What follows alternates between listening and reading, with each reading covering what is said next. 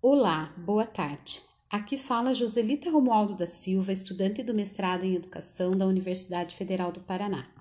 Irei apresentar o artigo Privatizando Subjetividades, como a nova gestão pública está criando um novo profissional da educação, publicado em 2017 e de autoria de Gary Anderson. O autor é professor no Departamento de Administração, Liderança e Tecnologia da Universidade de Nova York. Esse artigo compõe uma unidade de estudo na disciplina de Pesquisa em Política Educacional 1, ministrada pelas professoras Cláudia Regina Moreira e Gabriela Schneider, no ano de 2020. Juntamente com os artigos de Oliveira e Gomes, Repensando o Estado brasileiro em busca de um modelo sustentável, e os artigos de Brescia Pereira, Direitos Republicanos e Captura Legal do Estado Brasileiro e Administração Pública Gerencial, Estratégia e Estrutura para um Novo Estado, problematizam o tema privatização, neoliberalismo e educação, a partir do contexto e realidade apresentada por cada autor. Anderson, em seu texto, promoveu uma análise crítica de como o ensino e a gestão vêm sendo rearticulados pelas políticas neoliberais e pelas práticas da nova gestão política. Fundamentando-se nos estudos de Max Weber, explica que é possível entender essa mudança neoliberal a partir de um nível organizacional e da racionalidade formal, mas ressalta que novas, as novas organizações de rede mudaram de forma, mas continuam a operar com base na racionalidade instrumental. Nessa perspectiva, embora a maioria das pessoas pense no neoliberalismo como um modelo puramente econômico, ele estabelece importantes consequências sociais e culturais que interferem nos nossos locais de trabalho e nas formas como vivemos nossas vidas. Analisando a questão política e econômica nos Estados Unidos, Anderson explica brevemente em seu artigo as características do trabalho no novo capitalismo a partir dos estudos realizados por Sennett. Dentre elas, cita a troca de curto prazo, que substitui relacionamentos de longo prazo, a falta de estabilidade no emprego, a flexibilidade dos trabalhadores em uma economia global em constante mudança, os trabalhadores que tornam-se descartáveis, uma vez que o capital busca continuamente reduzir os custos trabalhistas por meio da automação e terceirização e a intensificação do trabalho, levando a mais horas de trabalho e maiores níveis de estresse e ansiedade. Como consequência dessas características, temos a redução da fidelidade dos funcionários e a dificuldade de construir relações autênticas no ambiente de trabalho. Por isso, o autor argumenta que, segundo Sennett, essas novas tendências são boas para análises de investimentos e preços de ações, mas não são saudáveis a longo prazo para as empresas. Anderson analisa que nas relações escolares acontece da mesma forma. Explica que muitos professores não aguentam o aumento da intensificação e padronização do trabalho, além da falta de perspectiva na carreira, e que a longo prazo isso terá efeitos devastadores sobre a qualidade do ensino. Outra característica do neoliberalismo é a mudança da hierarquia piramidal por um núcleo de poder horizontal, no qual a contratação de poder acontece sem centralização de autoridade. Anderson, citando Sennett, explica que esta ausência de autoridade liberta aqueles que estão no controle para mudar, adaptar e reorganizar sem ter que justificar os seus atos. Com relação ao sistema educacional norte-americano, ele explica que o modelo corporativo foi implementado na administração das escolas. Parceria público-privado foram um veículo e o discurso para essa mudança na cultura do trabalho, mudando o ambiente institucional e, consequentemente, a cultura trabalhista. Nos Estados Unidos, diferentemente da Finlândia, adotou-se uma abordagem para a educação de austeridade e que não enfatiza o investimento público, mas sim as políticas de incentivo baseadas no mercado.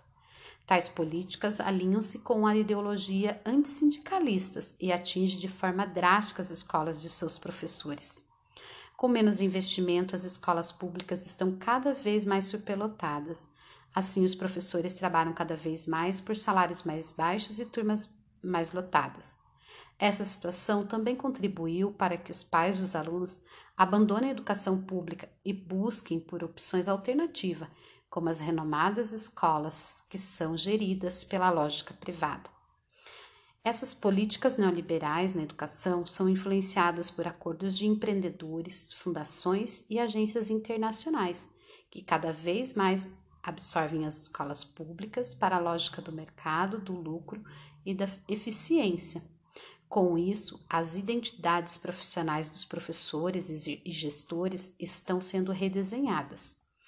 Anderson cita como exemplo a fala de Bill Gates, que, a partir de uma declaração pública sobre a necessidade de bons professores, tem o seu discurso geralmente usado por políticos para transferir as falhas do Estado para os professores.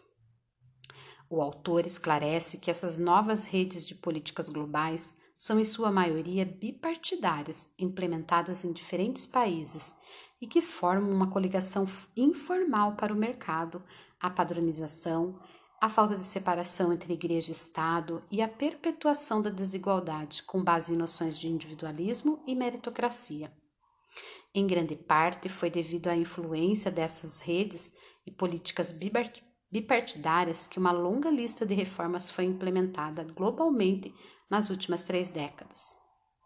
No Brasil, Luiz Carlos Bresser Pereira, em seu artigo Administração Pública Gerencial, Estratégia e Estrutura para o Novo Estado, explica como pensou e direcionou a reforma brasileira no período que esteve à frente do Ministério de Administração Federal e Reforma do Estado no governo de Fernando Henrique Cardoso, analisando e defendendo uma reforma de Estado a partir da administração pública gerencial.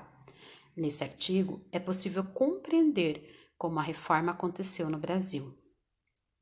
Voltando ao texto de Anderson, o autor explica que nos Estados Unidos a reforma afetou, sobretudo, as instituições das classes e grupos excluídos socialmente e impactou no significado de ser professor e diretor de escola. Sobre a forma de gestão das instituições, o autor aponta algumas características e cita entre elas. Maior ênfase em resultados e em suas mensurações, utilização de dados quantitativos, contratação de serviços públicos e fornecedores no setor privado e aumento do uso de empresas de consultoria, uma tendência à contratação de trabalhadores temporários e de curto prazo, é, antissindicalização, descentralização administrativa e autonomia limitada, entre outras características. No entanto, Anderson destaca que as mudanças não ocorrem sem resistência e que existem variações nas formas de gestão. Segundo esse autor, nos Estados Unidos, a maioria dos distritos escolares, incluídos a cidade de Nova York, desenvolveu uma combinação de estratégias corporativistas e empresariais o autor explica também que a viabilidade e a popularidade da nova gestão pública e a privatização foram preparadas de forma discursiva e cita três estágios que, segundo Ball, levam à destruição do setor público.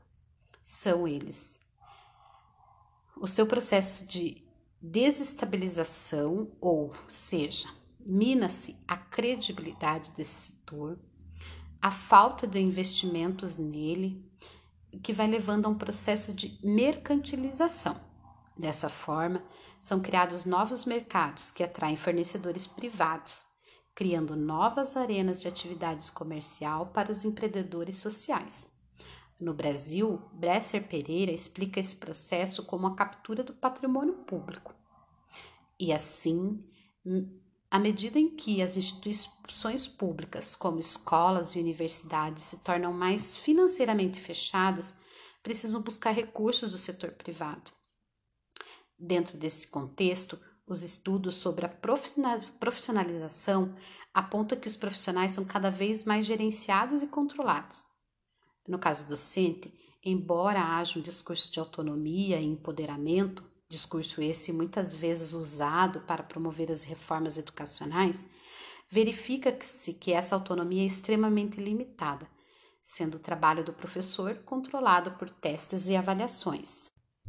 Outras demandas também passam a ser exigidas do professor, como, por exemplo, a capacidade de uso de novas tecnologias digitais, o aumento da colaboração fora da sala de aula, a adesão estrita aos novos requisitos curriculares e de instrução de coletas e análise de dados de avaliação.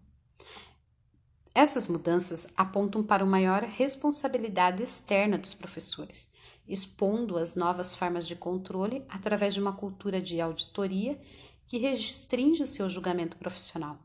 E também é um ambiente comercializado que os obriga a competir tanto internamente entre si quanto externamente com outras instituições.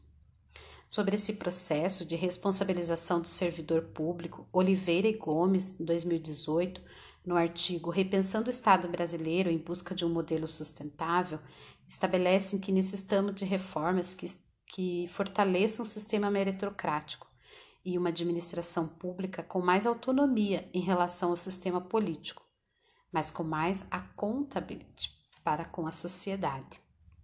Dessa forma, a nova pressão para competir criou um novo profissional empresarial, exigindo que professores e diretores se tornem mais competitivos. O autor critica a mudança em direção, em direção às formas mais empreendedoras e competitivas de liderança, destacando que premissa da libertação da escola pública geralmente foi servir e ser um defensor de todas as crianças, embora isso raramente tenha sido realizado.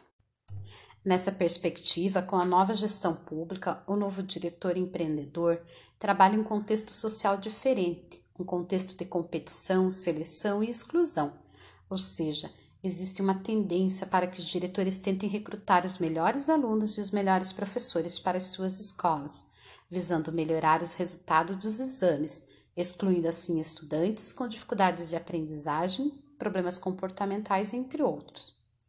Outra prática inserida nessa forma de gestão são as premiações para alunos e professores, que se destacam positivamente na instituição. Nessa perspectiva, Anderson ressalta que o que é preocupante não é apenas que a concorrência está mudando o que os profissionais fazem, mas sim quem eles são. A concorrência está reconstruindo suas próprias identidades, tanto pessoais como profissionais. A natureza de uma escola pública é trabalhar para o bem comum de todas as crianças, não apenas as crianças de uma determinada escola. E dentro desse contexto, é difícil imaginar como isso pode ser realizado. Outro problema destacado pelo autor é o foco dado às pontuações e ranqueamento das instituições a partir dos exames realizados. Isso vem causando uma preocupação maior com as habilidades cognitivas, em detrimento de, da dimensão afetiva, física, política e socioemocional do aprendizado. Anderson aponta alternativas para a forma de profissionalismo apresentada, estabelecendo que a democratização das práticas dos professores e a democratização das instituições escolares, procurando recuperar a confiança pública e possibilitando às pessoas a aquisição de conhecimentos úteis para a sociedade, podem levar a mudanças sociais. Em suas considerações finais, o autor destaca que o processo de resistência às mudanças pessoais e profissionais do professor depende de sua compreensão do, da sua função e ressalta como tarefa dos pesquisadores colaborar com professores e líderes escolares para documentar as muitas formas individuais e coletivas de resistência.